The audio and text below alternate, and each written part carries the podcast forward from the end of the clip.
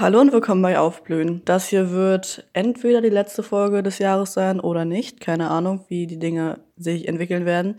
Aber heute geht es darum, um das Phänomen, Entscheidungen treffen zu müssen und allgemein um den Umstand, dass es nicht immer einfach scheint und dass man sich da selbst manchmal inneren Konflikten irgendwie stellt und denkt, dass da Probleme sind, wo da vielleicht keine sind oder dass man vielleicht auch seine eigene Urteilskraft so ein bisschen verkennt und Vertrauen in die Fähigkeit, das Richtige zu tun, ähm, in sich selbst verliert.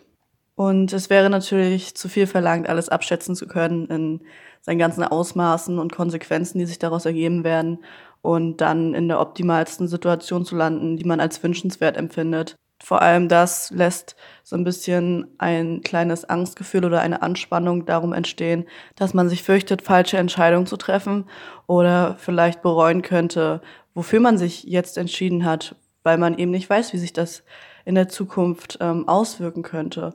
Oder dass man, wie gesagt, generell mit den Folgen überfordert sein könnte oder Angst hat, dass man sich blamieren könnte und so weiter. Wenn man zu viel darüber nachdenkt und zu wenig tut, kann das in manchen Fällen sehr kontraproduktiv sein. Natürlich ist es wichtig, über Dinge nachzudenken und nicht impulsiv zu handeln und sich die Sache zu überlegen und das auch nicht naiv zu betrachten, sondern mögliche Szenarien mit einzubeziehen.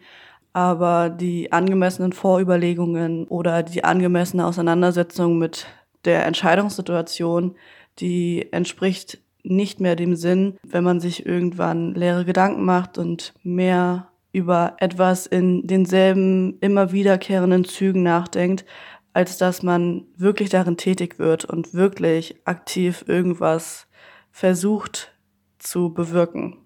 Manchmal muss man einen Schritt ins Ungewisse wagen, das wissen wir alle. Und in anderen Fällen muss man auch einfach das Gegenteil dessen, was man gerade tun möchte oder worum man sich wohlfühlt, machen, wenn man weiß, dass alles andere vielleicht nur Selbstbetrug sein könnte oder weil man vielleicht auch weiß, dass die Angst trügerisch ist und man eigentlich die Sache wirklich will und sich einfach mal aus Vertrautem lösen muss.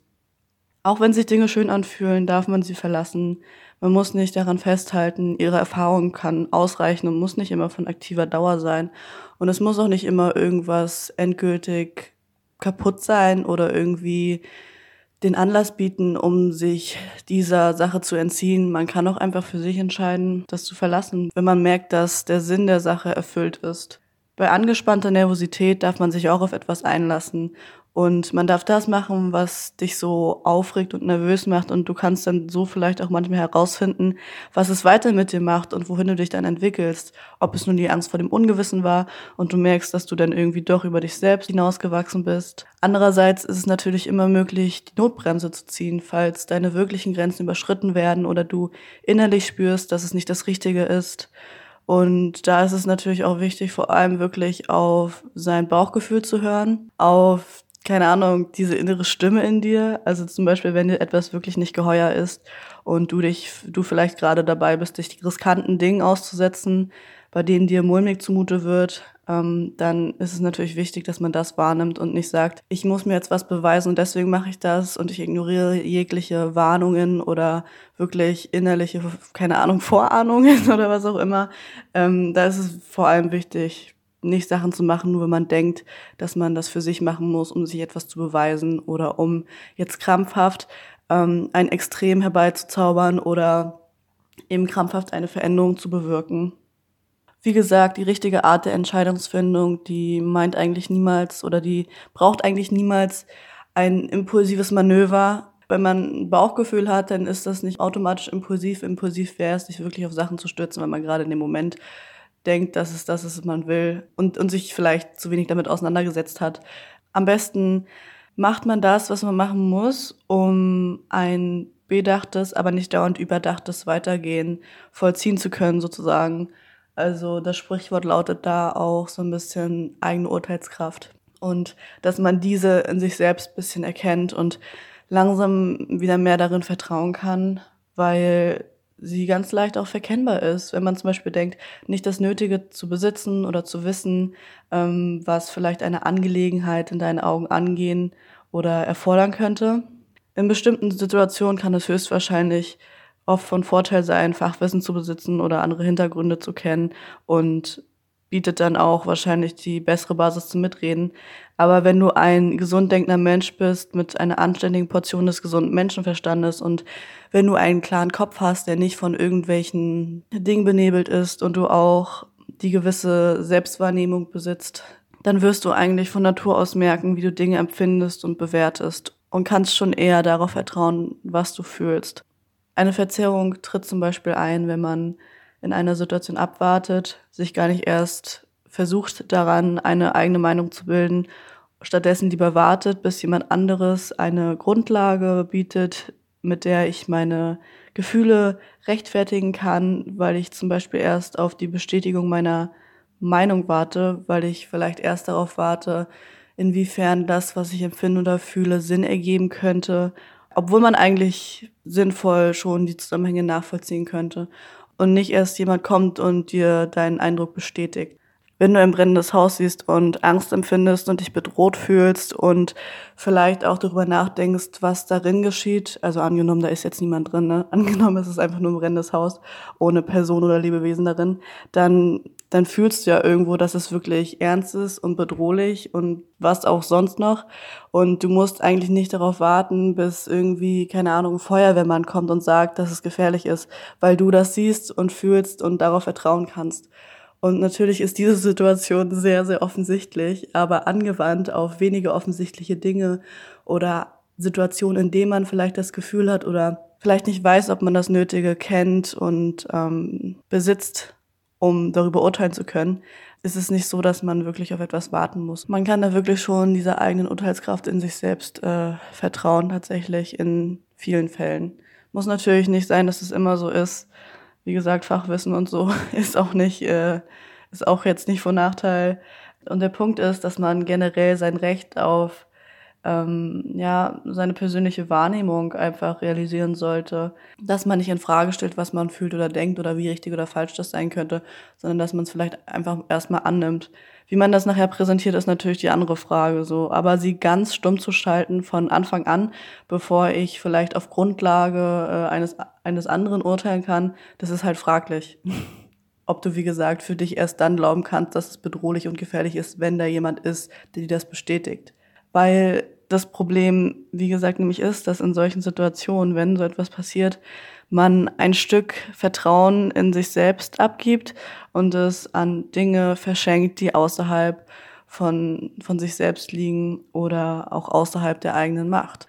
Es macht zum Beispiel dann auch den Fakt der Artikulierung unserer Meinung davon abhängig, wie sicher und wie berechtigt wir uns darin fühlen, wie sicher und wie berechtigt wir uns in uns selbst fühlen, wie sehr wir uns vertrauen bei emotionalen und sensiblen Themen ist eine gewisse Achtsamkeit ja natürlich voll angemessen. Aber wenn es zum Beispiel um Themen geht, die jeden gleichermaßen betreffen, dann bremst man sich damit aus. Wenn man zum Beispiel abwartet und guckt, wie sinnvoll in diesem Zusammenhang mein Standpunkt wirken könnte. Nicht, weil man das von der faktischen Basis aus abschätzen möchte, sondern generell ähm, von dem Punkt aus, lohnt es sich jetzt, meine Meinung zu sagen oder nicht. Diese Situation, die den Verlust in unser eigenes Vertrauen in uns selbst vielleicht so ein bisschen schwächen oder auch in unsere eigene Urteilskraft, ähm, die können dann, wie gesagt, auch die Fähigkeit, Entscheidungen treffen zu können, beeinflussen und wie sicher wir uns eben darin fühlen, wie sicher wir uns darin fühlen, Sachen entscheiden zu müssen oder überhaupt da reinzukommen, wie sehr wir damit hadern oder wie viel Angst es uns vielleicht bereitet oder wie unsicher wir uns fühlen oder vielleicht auch, wie sehr wir das aufschieben und solche Situationen vielleicht gern vermeiden. Besonders Entscheidungen, die man vielleicht in jungen Jahren treffen muss oder in der Anfangsphase von einer Sache, da kann man sich leicht Druck machen, weil man eben denkt, dass man damit Grundsteine legt für etwas weiteres oder zukünftiges und dass man Dinge leichter überdenken könnte, weil es eben vielleicht sehr relevant oder wichtig ist. Aber der Fakt ist, dass man ähm, ja sich auch daran erinnern muss, dass man nicht bestraft werden könnte, irgendwie dafür, dass man jetzt eine Entscheidung getroffen hat. Also dieser Fakt, dass man nicht ähm, jetzt irgendwie das Beste verpassen könnte in dem Sinne. Ähm, dass Dinge nicht schief laufen und man sich dann denkt, scheiße, das war die falsche Entscheidung. Oder dass man sich nicht in diese Opferperspektive reinzwingt und denkt, die Dinge sind gegen mich gerichtet, weil ich das und das gemacht habe, kommt das jetzt alles auf mich zurück. Also es sei denn, du hast wirklich irgendwas gemacht, so das negative Konsequenzen hat, dann ist es ja logisch. Aber nur weil du dich jetzt für die Option A entschieden hast, heißt es nicht, dass du die ähm, Konsequenzen dafür ähm, erlebst, dass du Option B ausgeschlagen hast.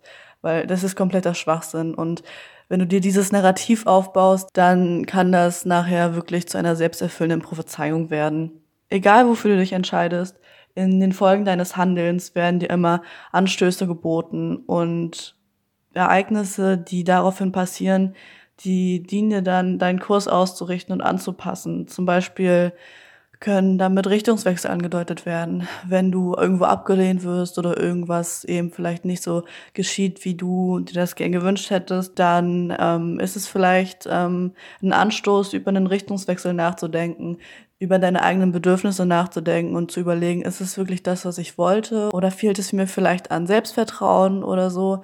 Oder dass man unliebsame Erfahrungen vielleicht auch als Grundlage dafür nimmt, äh, seine eigenen Grenzen vielleicht zu etablieren oder herauszufinden, was vielleicht wirklich deinen Bedürfnissen, wie gesagt, entspricht und was du nicht willst oder nicht gebrauchen kannst.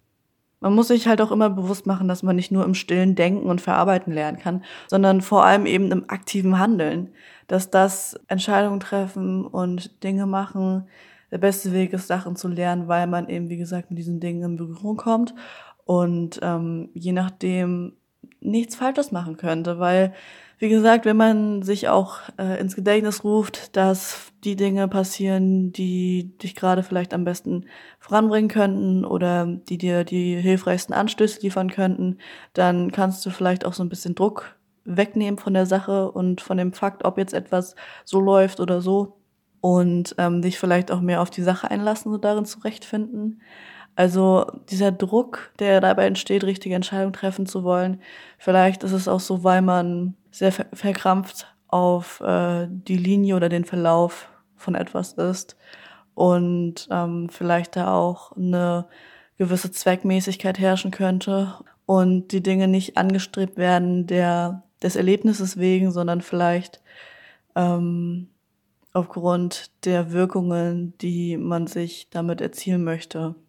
Und da muss jeder natürlich für sich selbst wissen, inwiefern man das wirklich mit sich vereinbaren kann und inwiefern das vielleicht wirklich eine authentische Entscheidung ist oder ein authentisches Bedürfnis oder ob man vielleicht damit irgendwas kompensieren möchte oder sich da selbst irgendwas vormacht. Jedenfalls ist es auch nicht schlimm, Angst davor zu haben, Entscheidungen zu treffen oder Angst davor zu haben, was aus dieser Entscheidung hervorgehen könnte oder passieren könnte. Man kann Angst haben, jeder Mensch hat Angst. Ich glaube, bestimmt ist es einfacher, wenn man keine Angst hätte. Aber ähm, es ist gleichzeitig auch nicht schwerer, weil man Angst hat. Also ich finde, irgendwie macht das auch diesen Nervenkitzel aus, Sachen zu machen, obwohl man Angst hat. So irgendwie gibt das unglaublich viele Erfolgs. Äh, äh, Gefühle und Glücksgefühle. Ich weiß nicht, das ist irgendwie wirklich äh, sehr, sehr cool manchmal. Aber wie gesagt, auch wenn man da jetzt nicht so gut mit umgehen kann, man kann trotzdem Angst haben und sich trotzdem trauen. Angst sollte nicht das Hindernis darstellen. Es sei denn, es ist wirklich eine sehr bedrohliche Situation, die ähm, dir nicht gut tun könnte, für die du gerade nicht bereit bist. Aber wenn man in Integrität lebt und handelt und aus einer reinen Motivation heraus handelt, wird man es wohl auch nicht bereuen, weil sich dann eigentlich auch nur mehr Erkenntnisse erschließen können oder Denkanstöße und es dir eigentlich nur helfen könnte, ähm, ja, dich da einzufinden, wo du ja hin musst. Das Hauptgewicht sollte nämlich eigentlich ähm, auf der Botschaft an sich liegen und nicht auf dem Mittler der Botschaft. Oder du kannst Botschaft jetzt auch eigentlich durch Sinn ersetzen. Damit ist gemeint, dass man den Wert vieler Dinge abschwächen kann, dadurch, dass man diese Dinge zu sehr mit einer Bedeutung verknüpft und wie gesagt ihren eigentlichen und eigenen Wert ähm, auch so ein bisschen teilweise verkennt, weil der nicht mehr das Hauptgewicht ist, weil der nicht mehr im Vordergrund liegt, sondern ähm, die Bedeutung, die man daran knüpft. Es sollte nämlich eigentlich ums Wesentliche gehen, um die Aktivität oder Botschaft und nicht darum, was es mit dir macht oder ob du dich davon gut fühlst oder nicht. Natürlich ist das ein schöner Nebeneffekt, Aber da haben wir wieder die intrinsische und extrinsische Motivation, die auch letztens angesprochen wurde. Es kann wirklich dazu führen, dass man Dingen wirklich ihre Wirkungskraft absprechen könnte und ihren Bedeutungskern dadurch auch verschiebt auf, warum sollte ich das machen, ähm, statt auf den eigentlichen selbstinternen Sinn, die die Sache eigentlich hat.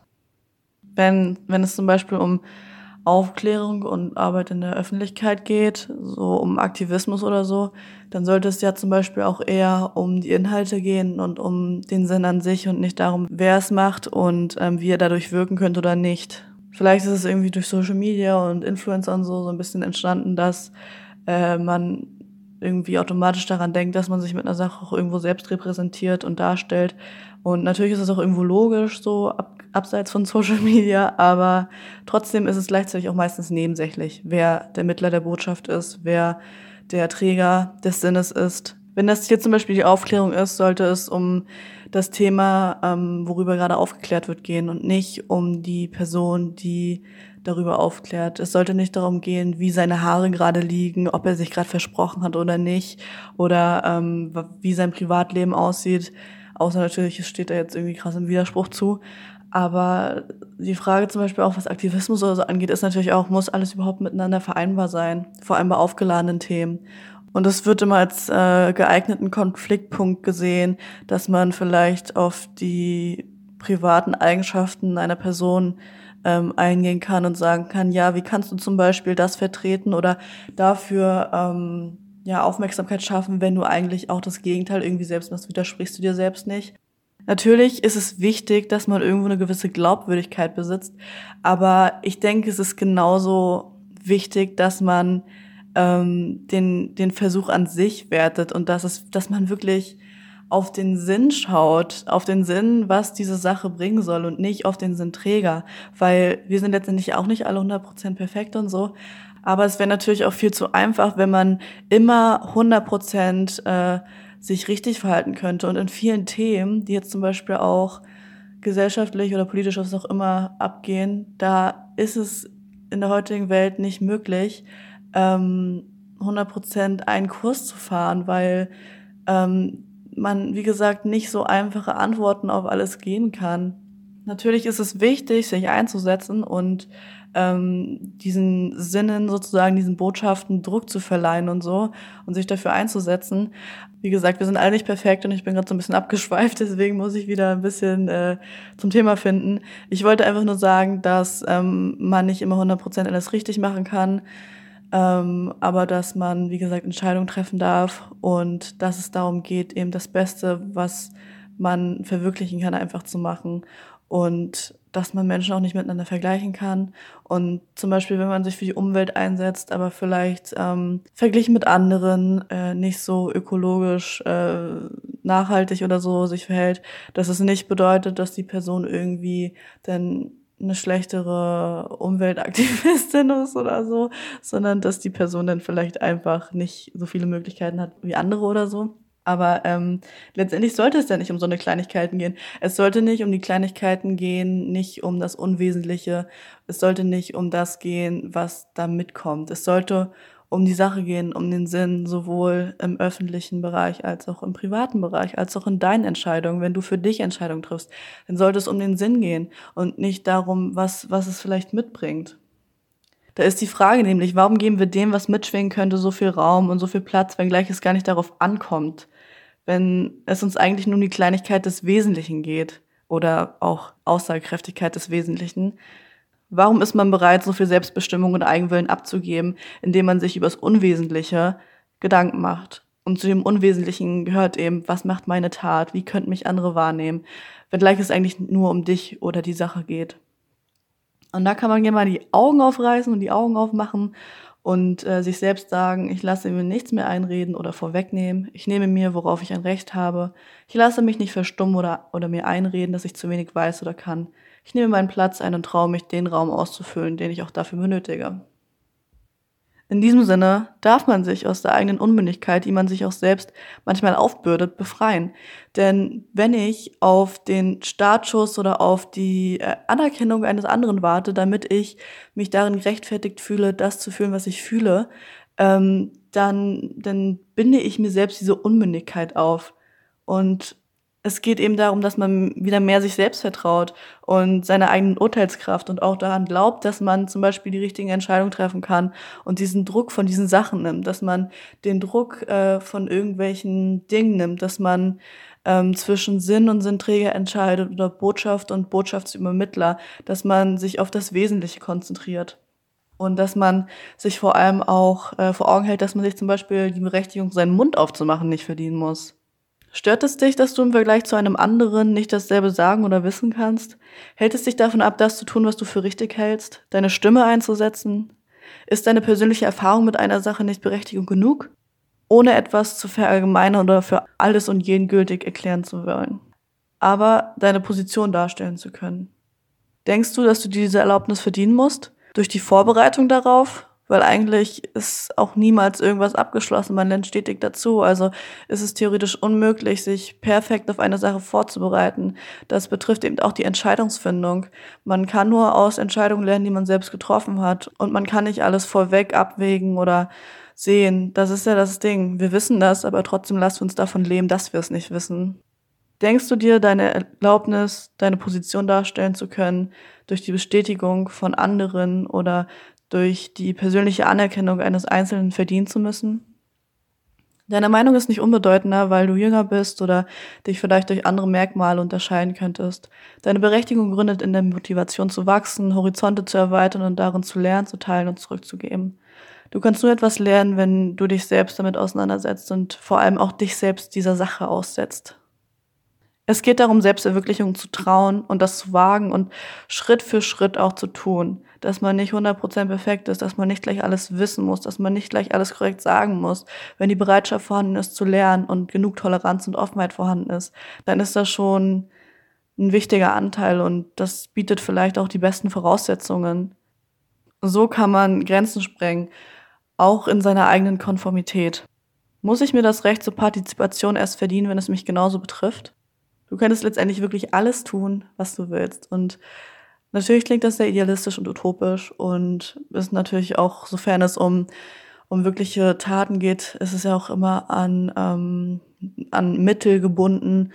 Und in dem Sinne könnte es natürlich Probleme geben. Aber ähm, wenn man sich den Gedanken mal so ein bisschen zergehen lässt, dann dann kann es doch trotzdem schon etwas in dir selbst auslösen, dass du dich vielleicht ähm, traust, über Dinge nachzudenken, die du vielleicht vorher vermieden hast oder dass du vielleicht neue Ideen bekommst, was du vielleicht mit deinen Mitteln und mit deinen Voraussetzungen leisten könntest oder dass dir vielleicht bewusst wird, dass du dich nicht eingrenzen musst oder dass du dich nicht äh, zurückhalten musst, nur weil du denkst, etwas nicht zu haben oder nicht äh, sagen zu können oder so.